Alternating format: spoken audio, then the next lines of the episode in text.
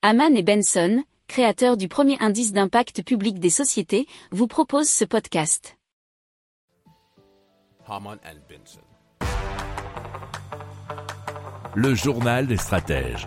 Alors Dryad Networks a développé le Sylvanet Wildfire Sensor qui permet de détecter les incendies forestiers à un stade précoce, nous dit révolutionénergétique.com. Alors ce capteur est alimenté par un petit panneau photovoltaïque qui se rend autonome en énergie.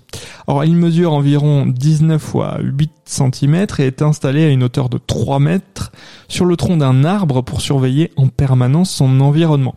Le capteur utilise l'intelligence artificielle pour analyser divers paramètres environnementaux, notamment température, humidité, pression atmosphérique, qualité de l'air et d'autres signaux précurseurs d'un feu naissant. Alors les données collectées sont transmises en temps réel via la technologie LoRaWAN permettant aux autorités et aux premiers intervenants d'agir rapidement en cas de départ de feu.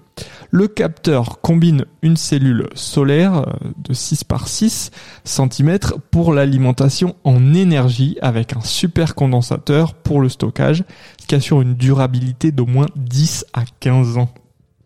Pour approfondir ces sujets, abonnez-vous à la newsletter de Haman et Benson et écoutez nos autres podcasts que vous retrouverez dans les notes de l'émission ou sur notre site internet.